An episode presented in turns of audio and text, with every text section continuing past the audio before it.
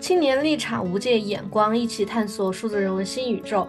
Hello，大家好，这里是中国人民大学数字人文研究院的 DH 新青年无界谈，一档以数字人文青年研究者为主体的新学术交流播客。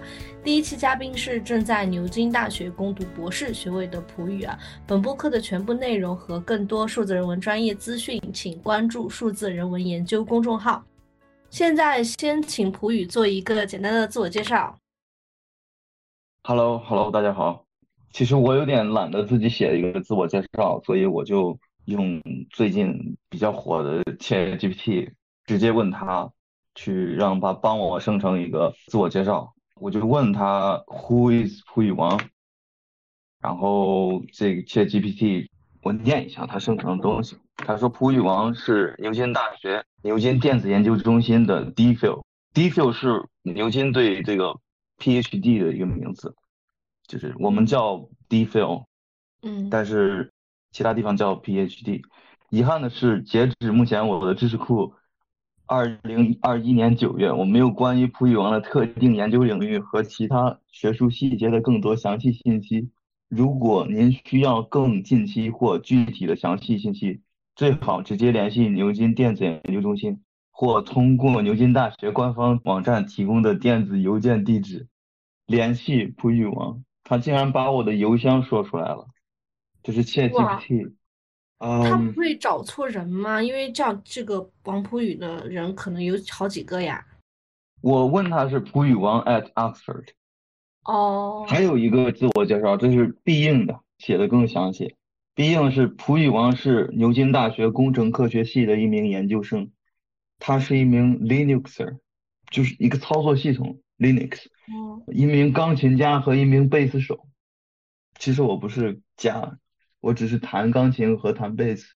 他又说他拥有上海师范大学音乐学和民族音乐学的硕士学位，和郑州师范大学的同样领域的学士学位。我是音乐学，他这个因为在国外音乐学和民族音乐学是一个，所以他就以为它是一个名字。他会说英语、中文、克林公语和法语，我已经不会说法语了。这个克林公语就哎，这不是一个真正的语言。他说的这个内容很像你的个人网站上的内容。对，他是把个人网站和我的 LinkedIn，然后一些东西全部混在一块儿，然后生成出来的。因为这个必应它是一个在线版的 ChatGPT，就相当于。但是他说了错了一些东西，他对一些话题感兴趣，比如网络安全。G.R.R. 托尔金和科学可视化，这个我就不明白是怎么出来的了。科学可视化我没有做过的，网络安全我并没有做过具体的事情。但 G.R.R. 托尔金我就，我挺喜欢读《指环王》，但是我并没有在网上说过我喜欢读《指环王》，所以这个很迷啊，还是有点可怕的。我只是告诉他，请用中文介绍一下在牛津的王普宇。嗯，他可能就是搜寻了一下网上的一些信息，然后做了一个整理。对，其实我用过这个去搜过我们那个研究中心的其他人，都是都可以出来这些类似的东西。那你还有什么呃想为 AI 补充的内容吗？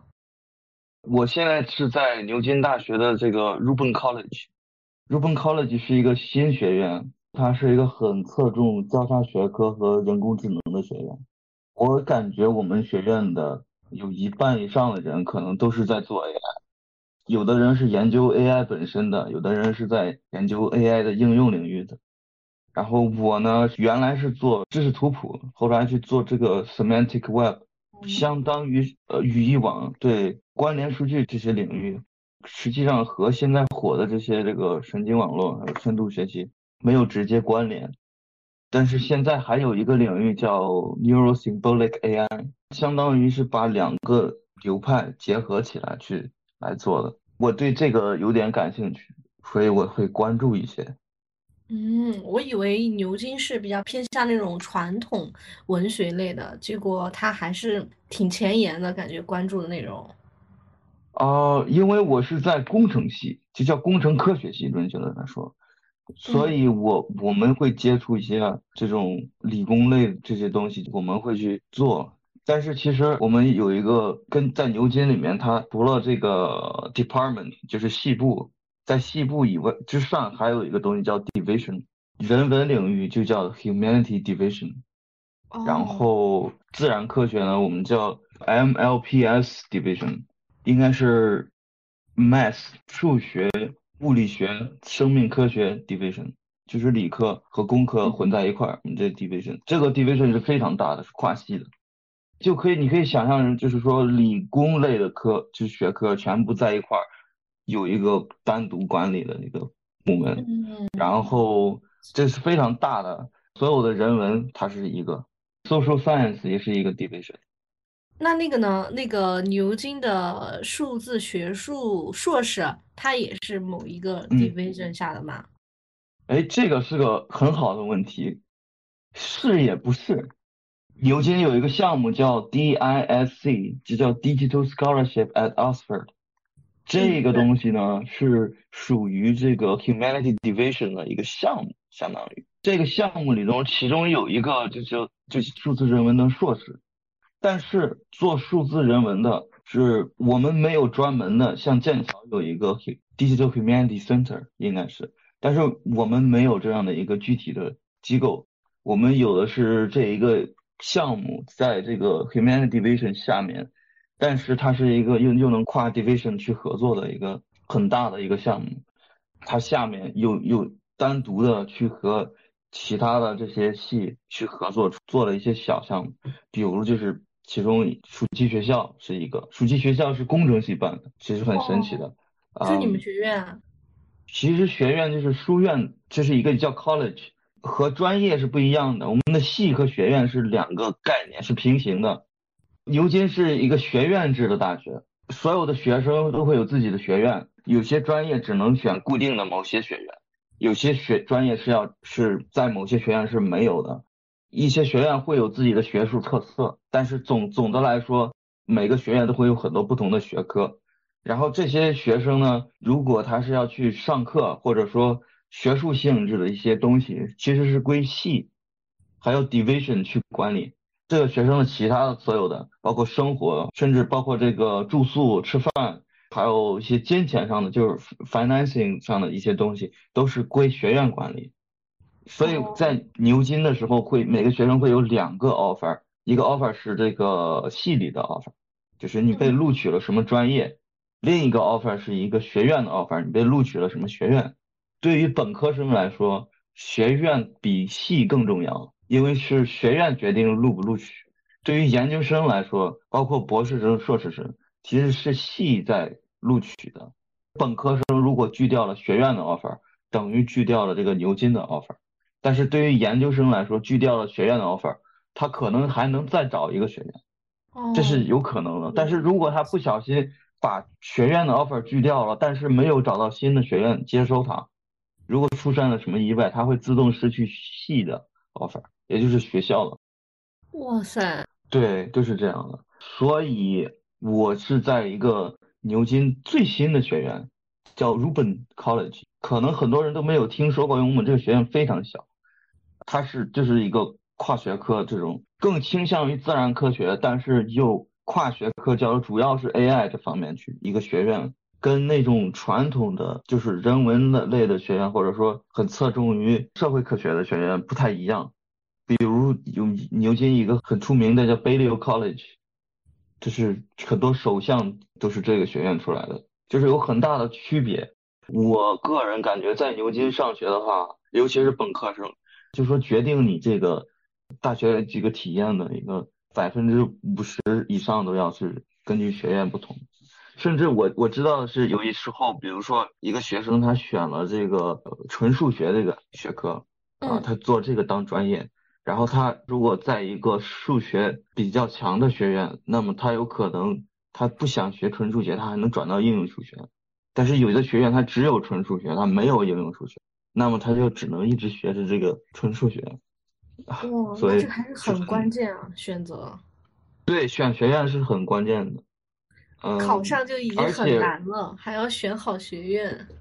对于本科生来说，选学院是考学院，被学院录取，以然后再被牛津录取。所以就是说，我们都听说哪一个高国际高中的学生啊，或者什么样的学生，他被录取到了牛津，实际上他是被牛津的某个学院录取的，因为这个入学考试基本上也是学院决定权更大，但是对于这个研究生就是系就决定了你能不能上，是有区别的。嗯。嗯，好的，那我们就开始我们今天的访谈吧。呃，首先第一个问题呢，就是特别好奇，你大概是从什么时候开始接触数字人文的？因为你的本硕都是学的跟音乐还是比较偏向于文科类型的，然后博士又突然去做关于数字人文领域的了。是这样，我当时我确定要在国内这个读研的时候被录取了之后，那一个暑假我是比较闲的，然后我当时的导师。他知道我喜欢玩电脑，喜欢编程序，然后他就说，我这个有一个东西，你看一下，我这有一个 collaborator，就说合作伙伴，然后你看看他做的东西，然后我们到时候可以就是做一个项目吧。然后我就一看，啊，他这个是文化遗产类的，而且是做的音乐类的文化遗产。当时我是不不了解这是什么呢，我把它当成一种编程序嘛，我就看看。后来过了一段时间，我才知道。这个是数字人文呢，而且我一直当时一直以为数字人文是一个专业，后来我才发现数字人文就是其实是各个专业都可以做的。对。现在我知道是有些大学开始有数字人文的硕士博士，但是我当时是并不知道这些，我我真的是以为它是一个专业。比如说人大，人大就是有硕士，人家现在也开博士，哦，还开了本科了，好像今年。对。嗯。那你当时为什么没有想去人大读博？我是二二年要去读博的，人大的这个博士点是二三年的。假如二二年有呢？假如二二年有，我真的可能会去人大。如果人大要我的话，呃，真的有可能的，因为当时我还在考虑去考一下中科院，也是考虑了出国与不出国，因为而且当时还在疫情期间，所以我我当时确实是在摇摆的。还有一个原因是牛津这个，它是非常录取，它是非常早的，然后它很早就申请期就结束了，我的，然后所以我后来它是早于国内四个月的，所以所以就是先申请了牛津，后来我我感觉如果如果它即使是二二年的，那可能也会这样，对，不过因为它的是比较晚的，也也是我感觉也比较好，因为对于很多学生来说，他。能赶上末班车也是很幸运的。嗯，两手准备嘛。好，那你，嗯，那下一个问题是想问你为什么以及怎么样能够从音乐学的本硕，然后去牛津工程科学学院读博呢？然后进入数字人文相关领域啊？我觉得最重要的有两个点。第一点是我其实我本科毕业以后呢，就很快去。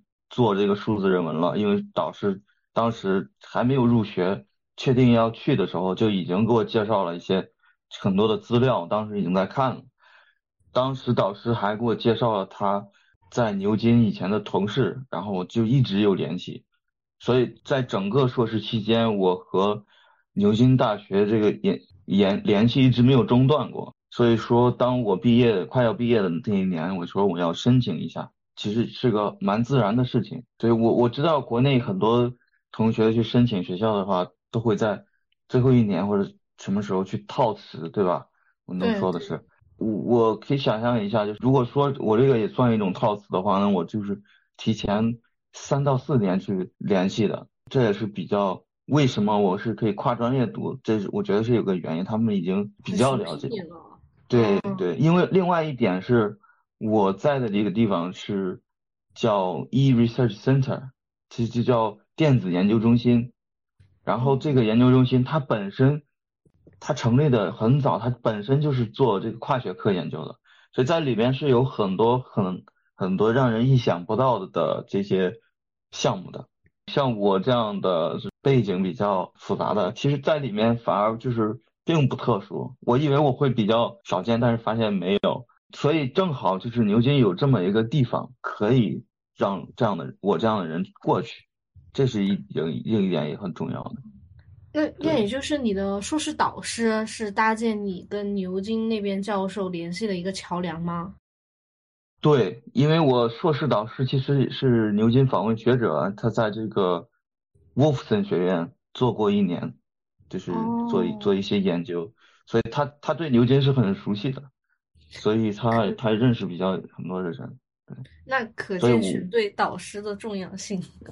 对对，呃，不过去选他的时候，我当时的想做的是这个翻译，其实我是音乐文献编译。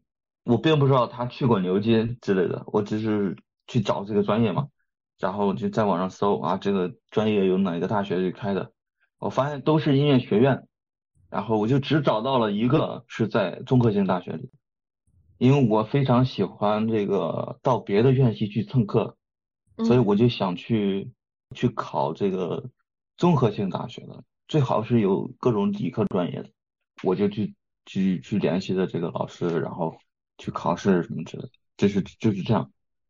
那我觉得这个你最后转到数字人文，跟你个人的这个学习的特点也非常有关系。因为像一般的文科生啊，他也不会有兴趣去什么蹭理工科的课啊什么的，他听不懂，他也不感兴趣啊。但是你就是又感兴趣，又会用行动去学习。准确的说，我现在不是数字人文，只做数字人文，我是其实是纯工科现在。但是我我主要的去做这个数字人文的这个底层的这个技术，对吧？并不是做这些具体项目啊。不过我当时确实去到了以后，我觉得，嗯，我当时会想呢，是我可以怎么跨专业选课？因为我本科的时候选课是比较受局限的，我觉得他没有办法选到别的专业的那些专业课，只能选所有的这个公选课。哎，我到到了硕士的学校的时候，我去找教务老师去说我要去选这个数学系的课，这个数理学院的课。然后他说你你这怎么可以呢？就没有人这么做过。然后我告诉他我说我研究了这个学生手册了，就是我应该是可以的。我说我然后我就给给老师说我能不能让我这样这样这样这样。老师就就是说虽然听起来挺难以置信的，但是因为数这个学生手册上写了，确实是可以的。我们就试着去看看怎么弄，然后就联系研究生院的这些老师一起试了一下，哎，真的可以。对，哇塞，其实很好玩的，因为它其实是允许的，然后只是当时没有人这么弄，所以他们老师也不太熟悉到底是怎么操作。后来找到了具体负责的老师，就发现其实是可以的。对，所以我我觉得就可以大胆尝试嘛，想做什么就过去。因为当时的老师告诉我是，你想听课，你就可以直接过去，不用选，你直接想听哪个，你开门就进去了，对吧？嗯。没有没有什么门禁，说你你想听你就去嘛，你选了以后，你如果考试分数低了，还影响你的这个成平均成绩呢。说了很多，也很中肯，但是我我当时就想试试，我要选会怎么样？然后你是不是很好啊？那个成绩？没有，我觉得是中等水平，就八十五分。但是我不知道别人的分数是多少。当时这个课是数据分析，但是它是数理与统计专业的统数据分析，所以那个老师当时，嗯，那个，但那个老师是很很有 idea 的一个老师，我觉得他非常的喜说大家不要做的太数学化。有有些同学做的很多这个数数据分析的作业，他是纯粹是按照按照这个统计学的手段去来去来做的。他说你们能不能用一些啊最近可大家流行的这些这个机器学习的手段啊去去做呢？然后他就鼓励我们去尝试这些另其他的方法。但是他确实确实是在数学系很有意思。最后这个课并没有考试。也也是为什么我们可以过的原因吧，我感觉没有考试是写论文小组作业，然后我们当时写了一个挺长的和音乐相关的一个机器学习类的论文，做的是音色转换，还有这个音乐生成。哇，听起来很有意思啊！现在很网上已经很常见了，你就可以到网站就随随便便去做这种东西。那个时候听听起来很。很有意思，是因为比如说我放进去一个钢琴的声音，我把它转成小提琴；我放进去一个人声唱歌，我把它转成笛子。就是这种转换。那现在是不是都已经有这些产品了？对，我觉得现在网上我常见过一些可以转转换音色的，还可以转换人声的音音色，就把你那不是后来有奥巴马合成了什么特朗普模就是恶搞的这些，对，模仿他们的音色嘛？是的，是可以的。现在这个已经很成熟了，但当时是三年前，所以我我觉得看这个发展是挺快的。嗯嗯，对，我当我当我当时我还很相信 AI 是可以作曲的，我现在我有点怀疑这个作曲可不可以配 AI 没事，稍后我们会就聊到那个 AI 的话题。那我就挺好奇，你当时是如何怎么就是选定你的博士生导师的呢？虽然你跟牛津那边已经有一些项目上的联系了，你又是怎么联系他找到合适的，然后并且。怎么跟他保持沟通的呢？嗯，我现在是有两个导师，其中一个导师是就和就是一直和我联系的那个，另外一个导师是他推荐，他推荐了一位导师，然后这位导师也是其实也是负责牛津数字人文的这个项目的人，他现在最近刚刚做的这个 director，做这个负责这个项目。而且他是会弹贝斯的，他弹的电 bass，，这么硬核。呃，对我弹的是低音提琴，是一种 bass，，我们叫 double bass。然后我们楼里面，我们办公楼里面还有一个博士后啊，还是研究员，他也弹贝斯，所以我们这个这个研究中心有三个贝斯手了已经。那也就是说，你通过硕士导师找到了牛津导师，然后牛津导师呢又找到了 David，然后你的 David 的导师现在又成了数字人文那边的那个主任了。但是他以他前一段时间告诉我，他现在是一半的就是 humanity，一半是这个这个那个呃 engineering。我我不知道，因为这个管理上说真的，这个牛津的这个数字人文这个到底是怎么管理的，是非常复杂的一个。结构，然后当时我刚来的时候，我记得导师给我画了一个金金字塔状的那种柱图，然后告诉我这里谁在做什么，谁在做什么，就非常大这个图，我我当时哇，就太复杂了。那你在第一次跟那个 David 沟通的时候，你是啊怎么跟他沟通的呢？或者说你有没有什么建议跟那种找博导的同学的一些建议呢？我第一次和导师去直接交流的话是这样发生，就是我我的这个另一个导师说，我把你的这个研究计划已经发给了 David 了，然后我们在几月几月几号几点，我们开一个 Zoom meeting，我们聊一聊，就开始讲为什么我要做这个，然后巴拉巴拉讲了一通，他就说 OK OK。到时候开学再见什么之类的。呃，那这个相当于面试吧，相当于他们的面试，感觉类似，就但不是很正式的那种。我面试是我面试是我们那个中心的主任，还有另外一个副主任，他们是这是是另外几位老师，但他们不是我的导师，他们跟我面试的。但是他们问了一些非常难的问题，我当时面试两个小时。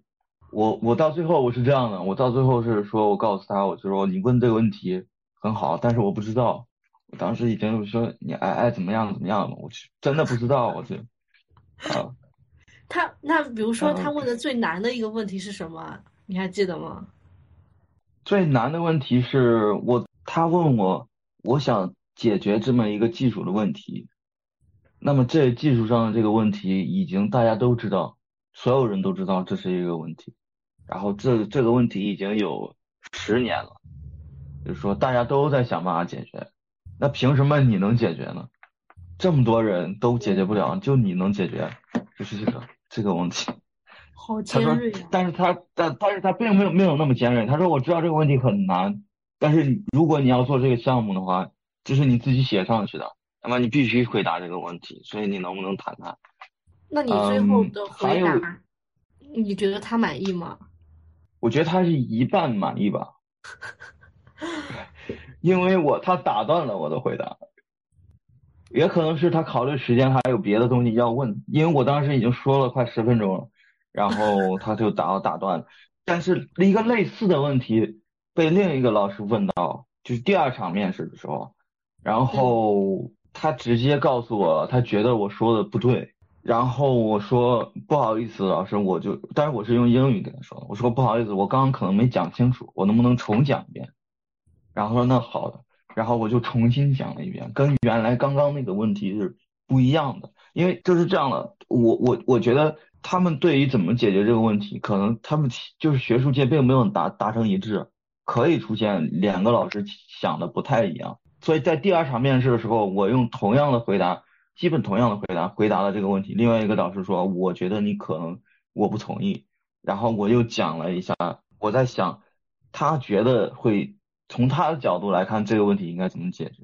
然后我就对这个那那位教授的这个研究领域的方向出发去回答这个问题，然后这个时候他开心。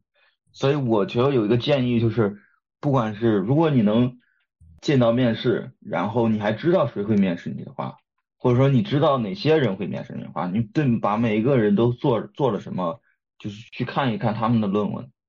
尽量用和和他们每个人沟通都要用各自的这个，在一个术语体系里去谈，嗯，对吧？对，就是做。因为面试我，对，对对对，因为其实面试我的这两场面试，他们的专业背景不一样的，所以我这我觉得这是最当时最难的一个事情，也是当时我一度觉得啊，我面试完以后觉得可能不行了已经。于是我找了朋友一起去，在夜里去吃肯德基了，去放松，结果通过了。啊，对，结果是这样的，结果是我们当时是这个，就是我在春节假期过年的时候，我有点惶恐不安，因为我感觉着吧，应该要出来了，这个为什么没有邮件呢？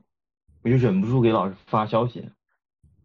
然后那些老师说不要担心，应该没事儿。但是这个应该没事儿，就让我更担心了。嗯，所以在我生日的前两天、三天，然后收到了这个。哇塞！哇，他们要发这个 offer，对。哦，还可以，感觉还可以。我我觉得这个申请的战线是太长了，因为可能需要一年的时间，最后。最后这个结果呢，它也不一定会让人满意，所以，呃，不管是申请什么学校，我就觉得看清局势，因为有时候它不是个人个人的问题，有时候真的是竞争对手比较厉害。嗯，你这番话反正非常的安慰到我。好的，那我们现在转到项目吧。呃，那你在目前做的这些项目当中遇到的最大或者说最难解决的一个问题是什么呢？然后以及你最后是如何解决的？我觉得是这样，我当时我有硕士的一个项目啊，嗯，一个最困难的问题就是我们有上游的项目，我们用的是上游的平台。然后这个上游平台是一个开发的时候，他们迭代太快，所以你经常一觉醒来，它很大的东西都变样了啊。那个时候他们确实是在做一些架构上的重构，应该是。然后又因为这个项目是我当时在国内，但这个项目上游项目是在外国，所以跟他们沟通也很难。我们联系他们呢，是他们并没有把我们这个这个邮件。当成非常重要的事情来去看，就是我们只能去通过一些他们给出来的反馈渠道来来问，但是什么时候回复那就是 God knows when，对吧？最大的一个问题就是因为它迭代的太快，然后有一些版本是不不能用的，我们不知道怎么修，到底出了什么问题，我们不知道。最大当时一个一个 bug 是不显示图片。而且不是我的自己的不显示，是网上他们有那个这个 GitHub 上面有也有人提到了这些为什么显图片不显示之类的，真的没有办法，那我就只能花了两周左右的时间去看这个图片到底是怎么显出来的，它是到底用了什么图片服务器，然后是怎么调用的这个然后最后发现出来啊，他改动了这个 API 的这个地址，但是他有些代码没有清理完，或者说我下载的版本里面代码更新了，但配置没有更新，所以我们当时就去改动去解决，然后哎，然后它这个图片显示了，但是就这么一个图片显示的问题，因为以前好好的，突然一天没有了图片，弄了两个星期。而且当时离离这个项目要上线就很近了，而且当时还有一大堆的别的工作要去做，所以我们当时呃确实很着急。我我我记得就是已经作息已经完全乱了，醒来就去整，累太困了就去睡，就没有管这个这个日日出日落根本没有管，嗯，而且我当时是在这个差不多就是没有因为这个是。你也可以说就是，但很很多人都会这么做，我觉得，呃，当时而且还是八月份、七月份这种，嗯，二一年的七八月份，我当时在学校没有没有回家，所以学校里面还空空荡荡的，就我自己一个人在这个宿舍楼里，有其他寥寥的一个学生。确实，那你们就是遇到的是一个纯纯的技术性问题吗？我可以这么说吗？是的，因为我在我眼里，这个制度问题或者说呃人的问题都不是问题。嗯，对。那你们当时没有去，比如说问老师、问教授什么的？问了他们，直接问了上游，但是回复的非常慢，对我们来说就有点这个来不及。然后参照了国外其他用这些用这个平台的这个其他的项目。看着他们怎么解决的，但是问教授的话，因为这没有想到去问，因为知道很小众，对，确实还是靠自己比较靠谱。也许我去问的话，可能会解决的很快，嗯，但现在也不知道。对，因为我在我的逻辑思维里，就是如果我遇到问题，我第一个可能会去问，就是比我知识范围要。嗯，广一些的老师啊，比如说请或者是请教你啊，可能你们在你们眼里，你就会觉得这个很简单，然后这个就不是问题。然后我如果老师不知道解决不了，我可能会去网络呀，或者说淘宝上什么什么的。对，去问一问也是一个很好的渠道。我现在你可以问 ChatGPT 的。哦，对。对吧？对。如果有什么小的问题，可以问 ChatGPT。那你到时候可以试一试问 ChatGPT 能不能知道这个问题的答案。呃，我这么讲吧，我们这个研究中心几乎每个人都在用 ChatGPT。啊，是指把它当工具，还是说就是做作业、做项目啊，直接拿来？因为这些大多数人都是这个研究员，他们需要写很多代码，还有这个做很多计算。他们在写代码的时候会用 ChatGPT 查代码，比如说这个 API 怎么用啊？然后这个软件包是怎么怎么可以的？然后我们也会去讨论一些具体的编程问题，但是很多人都会用 ChatGPT 来去解决，只有 ChatGPT 解决不了的问题，会去问别人。嗯，先问 AI，再问人。对的，我看我路过一下办公室，觉得每个人的电脑都有一个标签框就开着是 ChatGPT，就就这种印象。哇塞！我。最近可以给你分享一个 ChatGPT 帮我很大忙的一个问题，因为我要去希腊去开会，但是我约不上这个希腊的申根签的这个签证申请的预约。我前一段时间就上周，我当时是觉得啊，我如果没有预约，我我没有签证，我去不了希腊，我开不了会，然后巴拉巴拉，当时我觉得很着急，然后我去联系签证中心，签证人中心的人说，嗯。然后我心想，我最后一招我只能联系大使馆，但我给大使馆打电话，他们的电话竟然是一个自动系统，是根本找不到人工客服，这这虽然不能叫客服，就找不到人工，所以只有一个邮箱。然后我把我的情况给 ChatGPT 说了一下，简单写了一下我要在一个呃这要写什么，然后让 ChatGPT 说。啊，你帮我给希腊大使馆写一封这个非常能够有说服力的、能打动人的这个信，让他给我一个预约的这个机会。嗯。然后三天还是四天以后，他们真的给我安排上了，而且是就刚刚来得及的那种，就大使馆打动了大使馆。如果让我自己去写这封信，我可能写不出来这么好的，但是我用 ChatGPT 写的。那那封信里面到底有哪一点你觉得他把握的比较对呀？就是 AI 它掌握到那个你说的打动希腊大使馆。综合来考虑吧，因一一个方面是我把这个会议的邀请函发给了他们，另一方面我是用牛津的邮箱去跟他们联系的，所以我的身份也是真实的。嗯，另一方面是我邮件写的非常礼貌，然后非就措辞是非常，他这个文采确实是非常好的，但是里面的所有的内容呢，我都是。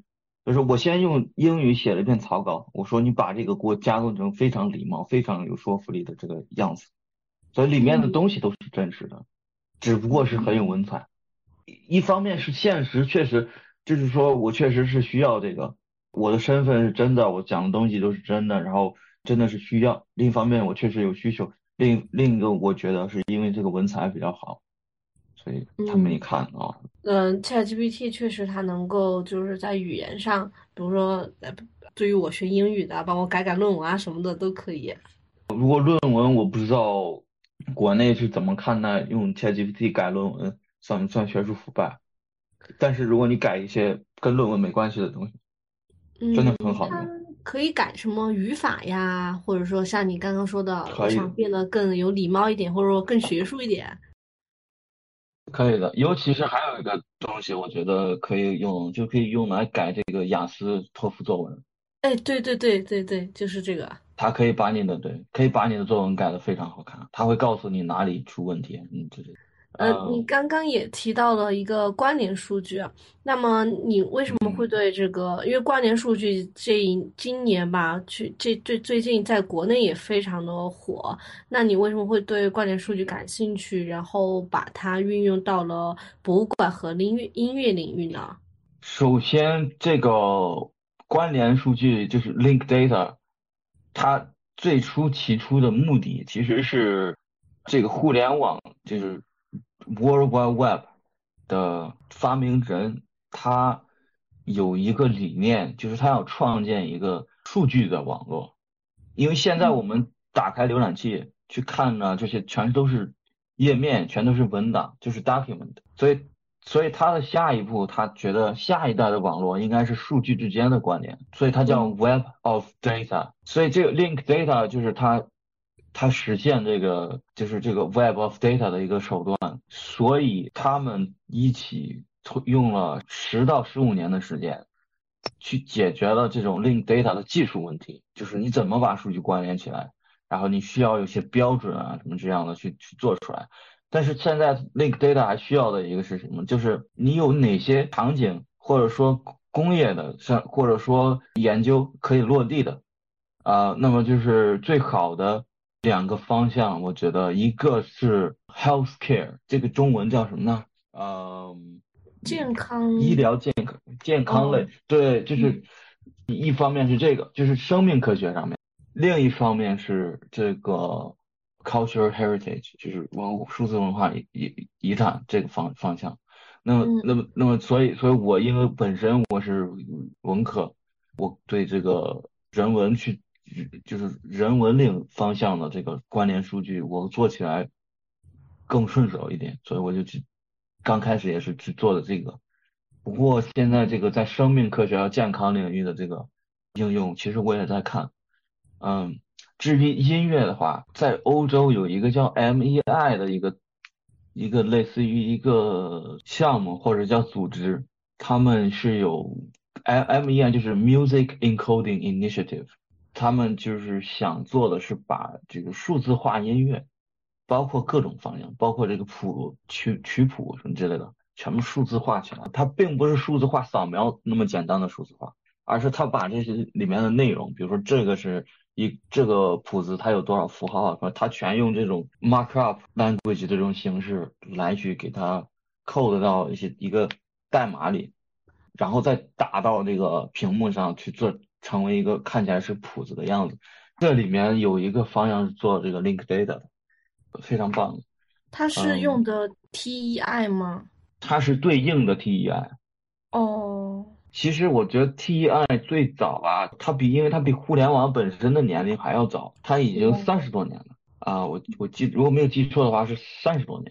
很多人都会觉得啊，这是一个嗯、呃在浏览器里或者怎么样的一个项目，其实它不是，它它真的它就是一个去数字处理文本的一个这种标标准化的一个一个一个项目，甚至也不能叫项目，就只是一个 initiative 这种东西。嗯他们想做一个对于音乐的类似的对标的一个，然后其中有一部分是关联数据。嗯，那呃，你觉得，因为你刚才提到文化遗产，那你觉得文化遗产类的数字人文项目目前有存在什么问题吗？文化遗产所有的这种文化遗产的这种项目，如果是国内的话，我我个人觉得哈，国内做这种这个文化遗产，就是任何的数字人文文文化遗产项目，总体总体来说，嗯，都是各做各的这种具体的一些项目，比如说这个数字化一下，那个数字化一下，或者成立做几个网站之类的。然后，这个项目期结束了以后，可能有一些网站就很关注关注的去维护的情况并没有那么理想。啊、嗯国外其实也有，就是项目结束了，大家都可以说都不 care，有些时候，然后也而且还有很一些现实问题，就是人员的流动。嗯那么我我觉我觉得一个应该努力的方向是做一些基础设施，比如比如说，嗯。比如说我我打个比方，嗯。如果让每个人都维维护自己的博客，就像原来就二十年前左右那样，很多人有自己的私人博客，但是你现在看看还有多少人有自己的私人博客？一些比较还是比较喜欢自己动手创创作博客的人，他会选择把博客托管到这个 GitHub 上面，或者说他会把博客托管到这些 WordPress 上面。是或者他会直接就，我干嘛要去弄一个单独的网页呢？我直接在微博、小红书或者什么这类分享东西就可以的。如果这些嗯平台都没有，那么对不对？那么肯定又会回到这些就个人网站的黄金时代。但是我因为我们现在有大块儿的这种平台，你你想来分享东西内容，都是都是更方便，而且是更好看，或者有可能虽然自由度低了一点。所以我觉得，如果我们有一个数字人文类平台类的东西，那么大家一起维护，或者比如说中国联合起来一起维护一个类似于 WordPress，甚至是像推特那种形式，或者像微博那种形式，那么反正是做内容，对不对？嗯就是文化遗产其实还是做内容，你为什么不能有一个文化遗产类的平台呢？然后大家把内容放上去，而维护的事情由一个专专门的团队联合起来一起维护，既能既能解决这个 funding 问题，也能解决人人流动性的问题，而不是各自为政。就现在其实还是个人网站，虽然说这些项目并没有，并不是个人的，可能就是学校的项目，但是现在还是那种原始的、原来的那个状态，大家自己都在做自己的网站项目，没有人做这超大型的平台。但是，而呃，我知道欧欧盟其实有一个要做这种 network 一种一种一个超级大的关于数字人文这种项目，他们今年刚刚开了一个启动会，所以是非常大的这个呃投资，它是呃可能只面向欧盟国家吗？应该是的，我我或者是只面向欧洲国家，因为他们做欧洲的东西，但我不知道是不是说可以做外国外国人也是可以的，我不太明白，我并没有特别关注这个，但我只知道他们开了一个很大的会，而且是有很多经费可以申请。那也就是，那你会不会觉得产生这个问题的原因是，嗯，是学者不团结，或者说他们觉得数据要保密、不能共享等等这种原因呢？我觉得第一点是数据要保密，这是可以理解的，不能共享我也是可以理解的，但是总不至于所有的数据都不能共享。另外一点是你既然做了数字人文项目，那么你要上线的话，就会到互联网上。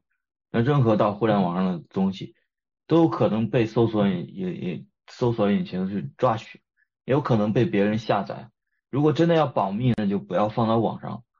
所以就是只把那些能够共享的东西去放出来，这是这是一点。我相信所有的项目都会有一些东西是可以公开的，总不会都要保密。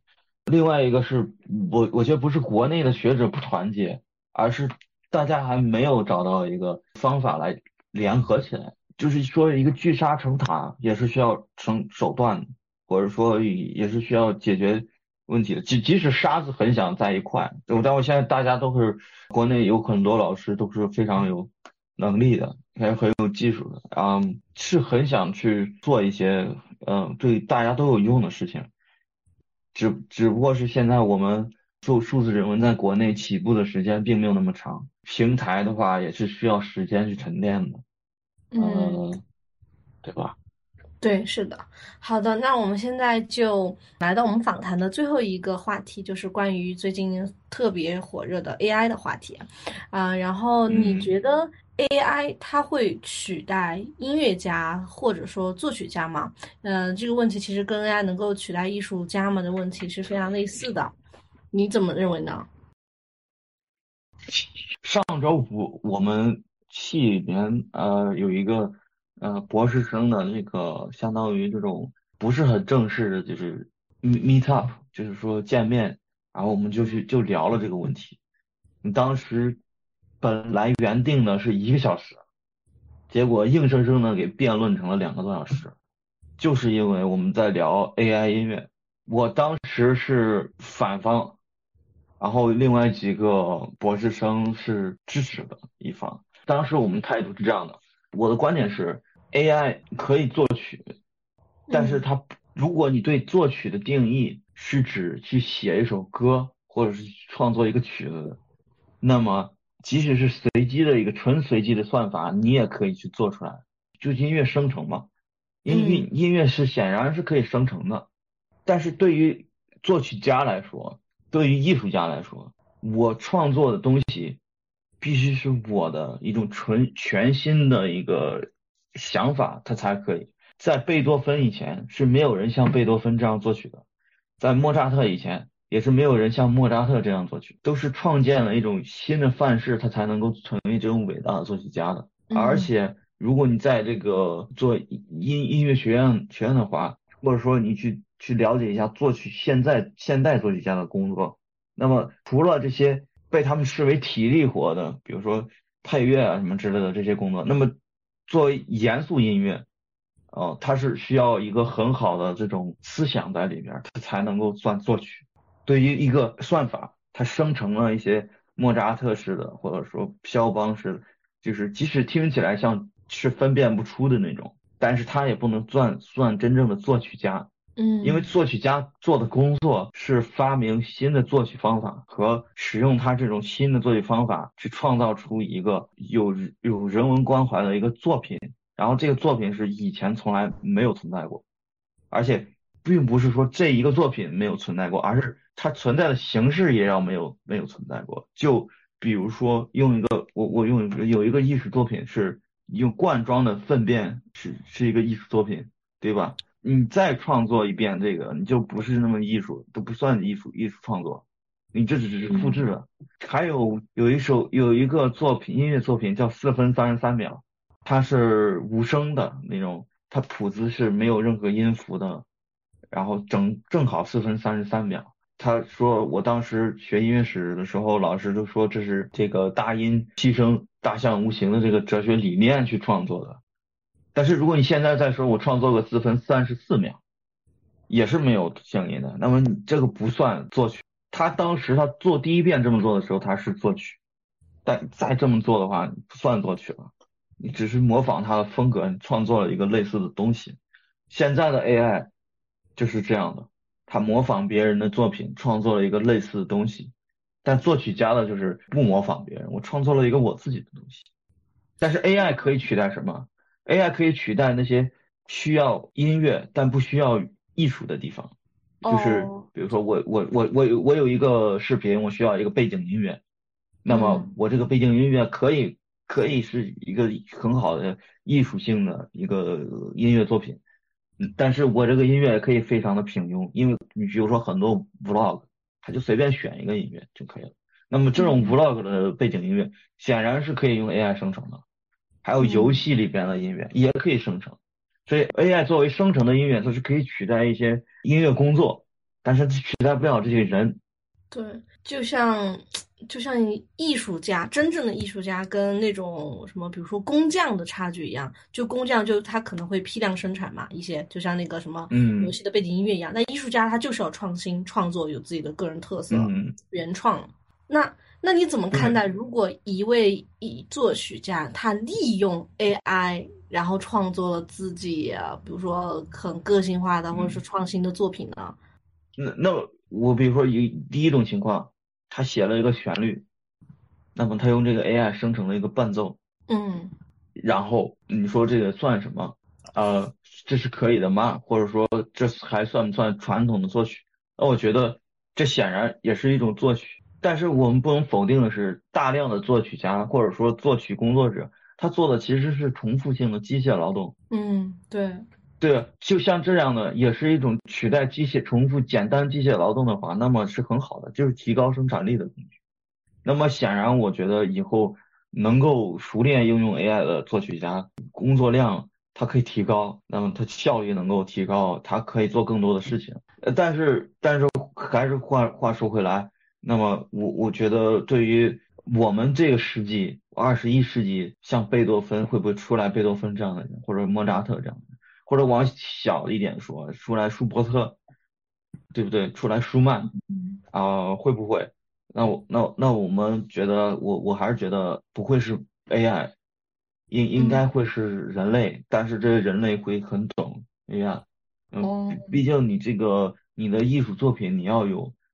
自己的理理念在里面，你要能够保护它。我说保护，并不是说你你去和别人争斗，而是说在别人对你的作品提出质疑的时候，你有能力去维维持自己的理念。比如说马勒，当时他这些交响乐他被别人说不好的时候，他就站出来维护自己的作品。他就说过，他的作品是二十世纪面向二十世纪的。嗯，那么我们后来也就知道了，嗯，马勒在二十世纪确实饱受赞誉，大家都知道，哇，原来这么厉害。马勒现在的作品还是持续性的上演，反复上演，大小乐团上演，上演次数最多的交响作品之一了，对吧？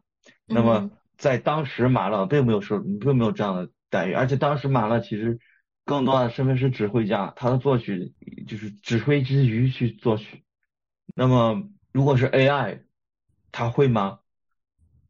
他会说个笑话，就是 ChatGPT 有以前不是四加四等于几？他说等于八，然后用户说不，我我我老婆说是七，然后他就说哦是七，我不好意思，你老婆说的对，不是这样的吗？他他并没有那么坚定的。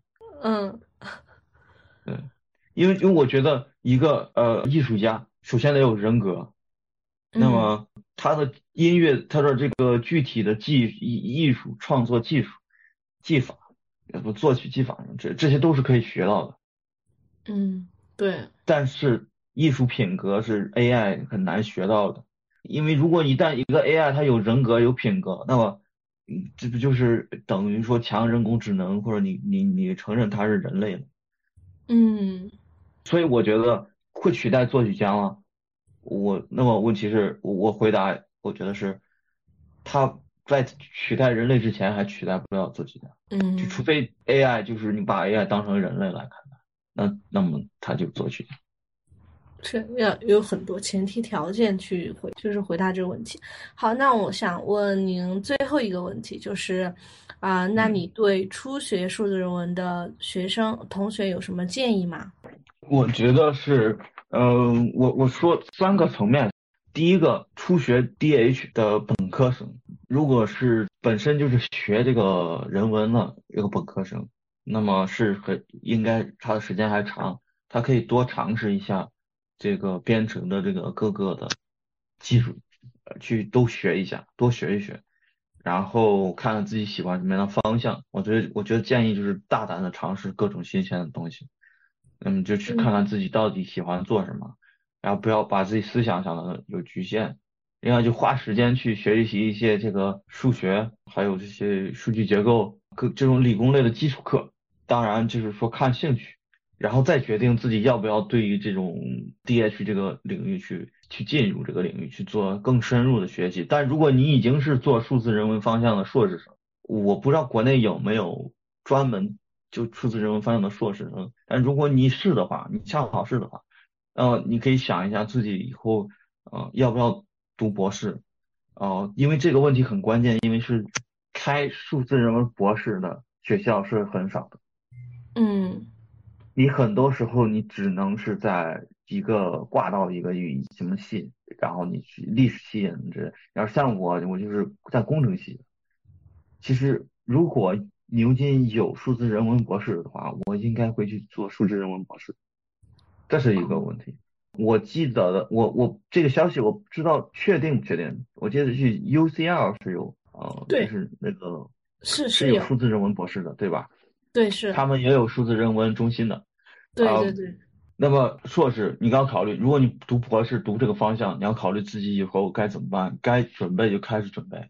另外一个是，如果你要去工作，那么你可以想一下自己应该做什么工作。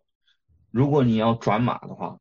又跟我说啊，做码农，那么你你用你的数字人文的经验，其实和实际类的这个呃编程还是有差异的。你还是去去去刷一刷题，把把工作提高到自己做代码上。但如果你要回回到这个人文领域，那么你还你也可以去再考虑考虑，说你去考公啊什么之类的。那这些这些我因为我没有涉猎过，所以我就没有办法给建议。那如果你是做这个方向的博士生的话，那么那可能说你跟我更类似一点，对吧？那么你，我觉得博士生应该考虑的是，你毕业了以后我们去哪里？同样就是虽然是一个很火的方向，但是我就我我说我我叫 professor，你将来如果你要进到工工业界，我的目标是成为 professor in digital humanity，其实这也是很少的。所以你要看看自己博士毕业以后该怎么办，呃，然后想想自己做一些具体领域。当然，我我还是觉得博博士生应该有自己的看法，所以可以不用听我的这些。对，但是看坚定坚定自己的决定，啊，多花时间放在写代码上。对于数字人文，其实有一些人会觉得这不是一个好名字，因为我举个例子，你听说过数字数学没有？或者说数字科、数字物理、数字生物，这都没有。没有。但是其实很多很多领域，它做它使用计算机比人文领域要多太多太多，对不对？哦，嗯。尤其是计算材料学，当然我们大家都觉得计算法学、计算语言学都像数字人文，但是计算材料学明明是对于算力要求更大的。就是对技术要求，对编程这个要求更高的一个一个研究方向。那么为什么没有人说这是这是数字材料？嗯，对，对吧？所所以数字人文这个，如果你是做这个方向的博士，你想想看，这到底是一个什么样的领域？然后什么东西是最需要的？另外，如果你想想关注这方面的很多进展的话，我觉得还是多开开学术会议，因为有很多很多会议，呃，有很多邮件列表。如果我觉得国内的话，可能学生用邮件没有那么频繁。如果是博士生，我不知道，但是我知道大多数消息要么是推特，要么是邮件列表。对，邮件邮件什么？邮件列表。列表就是关注，就是把你的邮件订订阅吗？那种？对对对，subscribe 那种。对，我哦 get 到了。对我每次进入一个网站，他就让我 subscribe，然后我就填填我的邮件，我就随时能接收他们的最新的讯息。哦，对对对对对，这是不错的一个接收消息的方法。一个好玩的事情也是我来了牛津才知道，比如说我当时我们那个叫新生，就是会有一个集会。叫 Fresher Fair，很多社团，牛津的社团，然后我们嗯。当时就很多社团有一个电脑，然后你在那电脑里就可以输入自己的邮箱，然后他就给你注册上，你注册你的邮件列表。呃，哦，还有很多 QR code，然后一扫，就感觉他们把这个邮件列表就像公众号一样。呃，我感觉国内的嗯。社团可能会说啊，关注我们公众号，然后我就可以给你发消息，因为他们没有公众号，他们就给你邮件列表，所以国内外的很多动态就是通过邮件列表来发给你的。还还有还有就是推特，推特确实非常有用，很多学术推特，消很多消息是在推特上出来的。嗯，对，我自己也是关注了特别多 DH 领域的，而且我会关注嗯。那个 DH 大佬里面关注的所有人。啊，我感觉好像有很多 DH 大佬关注你呢，啊，我 对吧？我我怎么感觉我那个 E Research Center 关注你了吗？啊，好像是，反正有一些机构的他很 nice，他会经常善意的回关，然后有些教授呢，我可能跟他交流过，他会也会善意的回关。哦，对对对对对，好的，那我们今天的访谈就到此结束了，谢谢普宇。